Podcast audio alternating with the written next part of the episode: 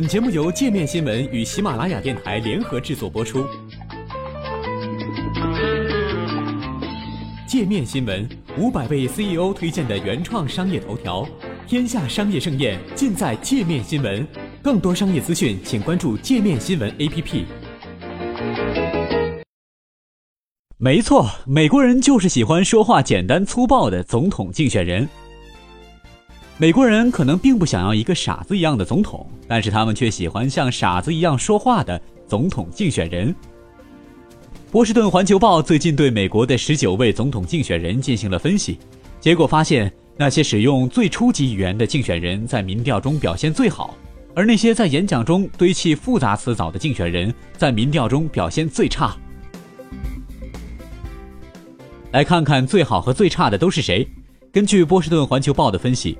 共和党竞选人唐纳德·特朗普宣布参选时使用的语言只有四年级水平，但是他却超乎所有人的预料，几乎从宣布参选开始就在各项民调中处于领先的位置。演说用词达到十年级水平的是弗吉尼亚州前州长、共和党竞选人吉姆·吉尔摩。没听过他是谁？考虑到他略为浮夸的演说，不知道他是谁或许并不意外。美国公共政策民调的结果显示，这位前州长的支持率还不到百分之一。第一道都没有办法挤进共和党热身辩论当中，不管是像海明威那样的言简意赅，还是单纯的不善言辞，美国人似乎是在寻找一个更像美国知名儿童作家苏斯博士，而不是像莎士比亚的候选人。事实上，自美国建国以来，政治用语就趋向于越来越简单，而专家们说这未必是一件坏事。波士顿环球报使用了弗莱士易读度测试来分析民主党和共和党。十九位总统竞选人的参选演说测试统计了演讲中每句话平均有多少个字，每个词平均有多少个音节和其他情况，从而来判断竞选人处于哪种水平。言论大胆，同时用词简单的特朗普，经常用类似“非常”和“伟大”这样的词。他常常用“失败者”“怀恨者”“愚蠢”“笨蛋”“疯子”“傻瓜”“呆子”和“恶心”等词来攻击反对他的人。语言水平为四点一年级，是十九人当中最低的。测试报道称，特朗普说话重点在给人带来冲击力，在用词上不注重细腻。无论是他的竞选主题“让美国再次变得强大”，还是他描述自己财富的说法“我真的很有钱”，亦或是他对华盛顿政治文化的不屑，政客们都是光说不做的。这些都很容易赚眼球。像特朗普一样，一说话就会变成新闻引用语的人，在民调上高歌猛进。这说明了美国民主的什么内涵呢？一个显而易见的事实是，在一个推崇爆款发言和一百四十个字推特的年代里，竞选人必须以简洁有力的语言来吸引选民的注意力。比吸引眼球更重要的是，简洁的语言还能帮助竞选人和选民建立起连接。领袖的任务不是去教育公众，而是去激励和说服他们。曾撰写奥巴马演讲稿的乔·费弗洛告诉《波士顿环球报》。更为简单的语言表达，也许能帮助减轻选民的焦虑。当世界上的问题变得比以往任何时候都要复杂和危险时，也许美国人希望有一个自信的领导人，能够提供简单或者至少是听上去简单的解决方案。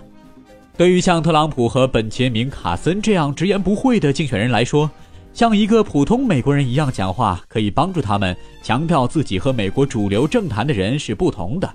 卡森是一位精神外科医生。曾因为完成了连体婴儿分离手术而受到舆论关注，而他对支持者的讲话用词被认定为六年级水平。同时，事实还证明，特朗普的简易演说风格很大部分是一个历史趋势。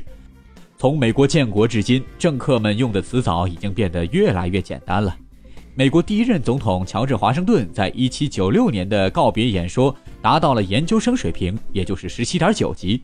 亚伯拉罕·林肯1863年格底斯堡演说的语言为十一年级水平。约翰·肯尼迪在1961年的就职演说中，那句著名的“不要问你的国家能为你做什么”是十三点九级。而如今，大多数国情咨文演说，包括奥巴马的演说，都是只有八年级的水平。历史学家杰夫·希索尔曾为美国前总统比尔·克林顿撰写演讲稿。他在去年接受《大西洋月刊》采访时表示。这种变化很容易被人认为是白宫的水平变低了，但这其实是民主化的标志。在早期，总统们还在假想他们讲话的对象都是和他们一样受过教育、有公民意识的地主们。当时也只有这些人有投票权。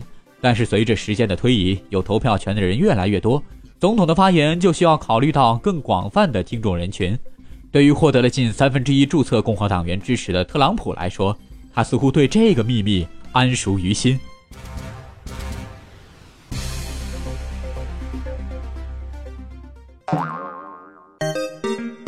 还想了解更多世界各地的商业趣闻，请关注“界面天下”频道微信公众号“最天下 The Very World”。